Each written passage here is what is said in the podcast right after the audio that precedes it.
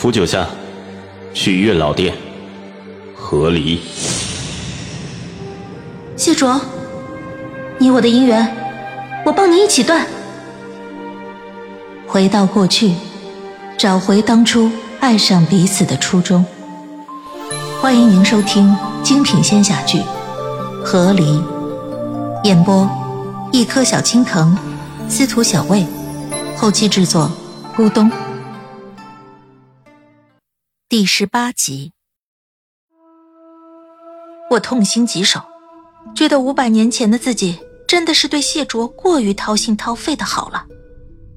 我点了一下耳垂，告诉他：“你不要。”工具人谢卓开口了：“我不要。”夏夏在谢卓面前愣住。可，我今天不是带你来买东西的。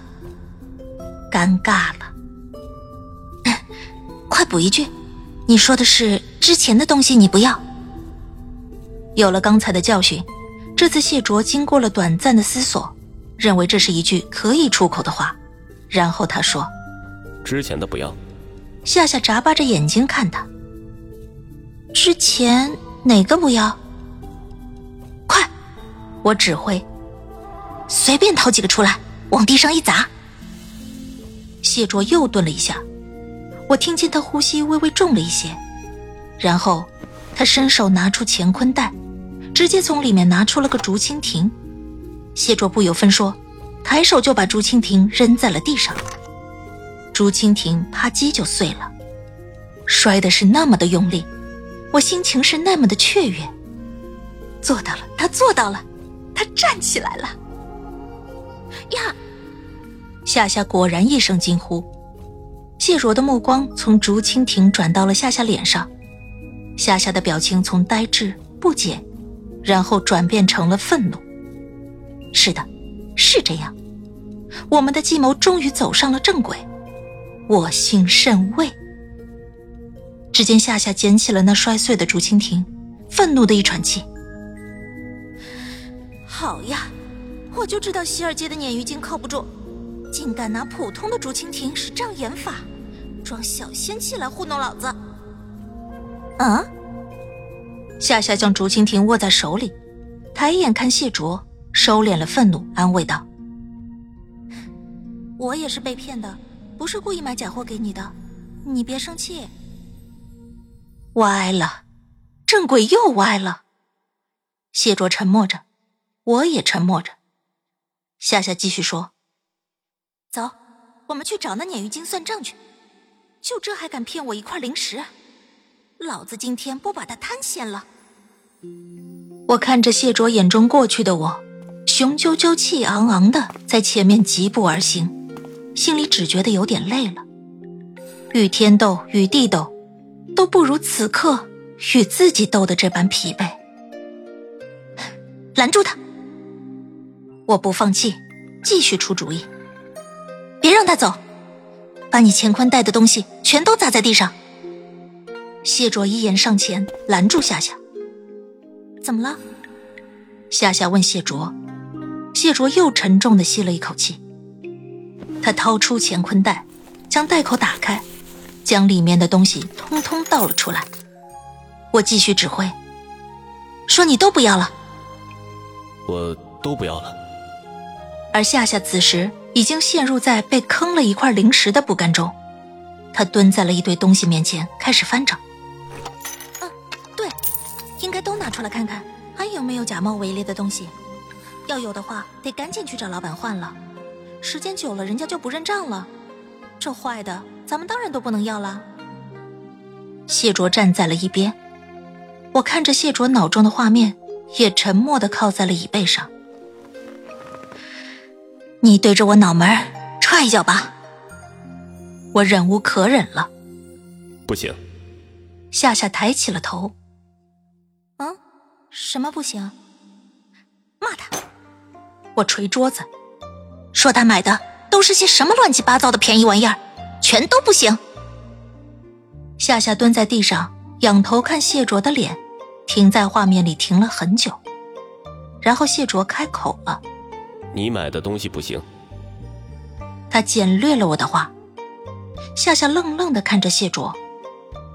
谢卓的目光不知为何往旁边偏了偏，然后他就挨打了。脑中画面一阵晃动，夏夏的拳打脚踢对着他胳膊和腿一顿捶。我给你买的东西你还嫌弃，让你自己挑你又不挑，花的不是你的零食你不心痛？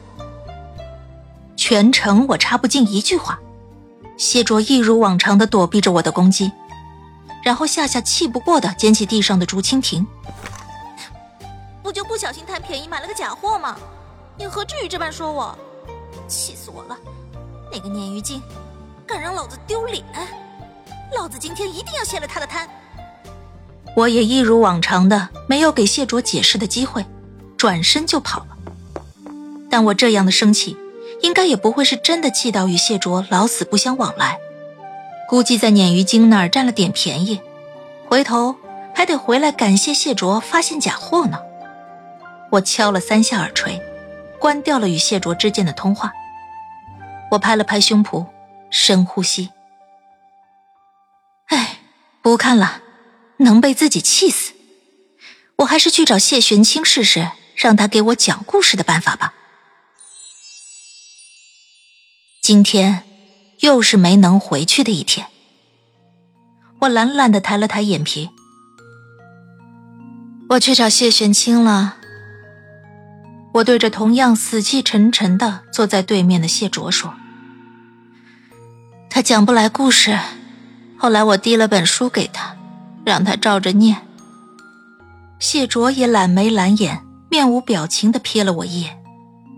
我告诉他结局，他把我念睡着了。他闭上眼，终于叹了声气：“要不算了吧。”再而衰，三而竭之后，我终于敲响了退堂鼓。看来你我当年的姻缘坚不可摧，是命运的杰作。我们就不要和老天爷对着干了吧。谢卓听闻此言，闭上的眼睛倏尔睁开，他垂下的头微微抬起，漆黑的眼瞳映入了跳跃的火光。他盯着我，让我不知为何有些退缩。我身体向后靠在椅背上，躲避了谢卓的目光，继续道：“这，我当年确实是挺喜欢你的，你现在也对我下不了什么黑手，所以你这边这条线难搞。我呢，打又打不过当年的你，这边当年的你对我也还不错。”我摸了摸鼻子，有些含糊的说着：“你再这么下去。”我对你会越来越不忍心的。你今日在那鱼眼睛画面中，我看你对当年的我也有点……咱们成亲这事左右发生过了，和离是不算善果，但也算是个好聚好散。这姻缘……没等我说完，谢卓忽然站了起来，我被他吓了一跳，呆呆的望着他。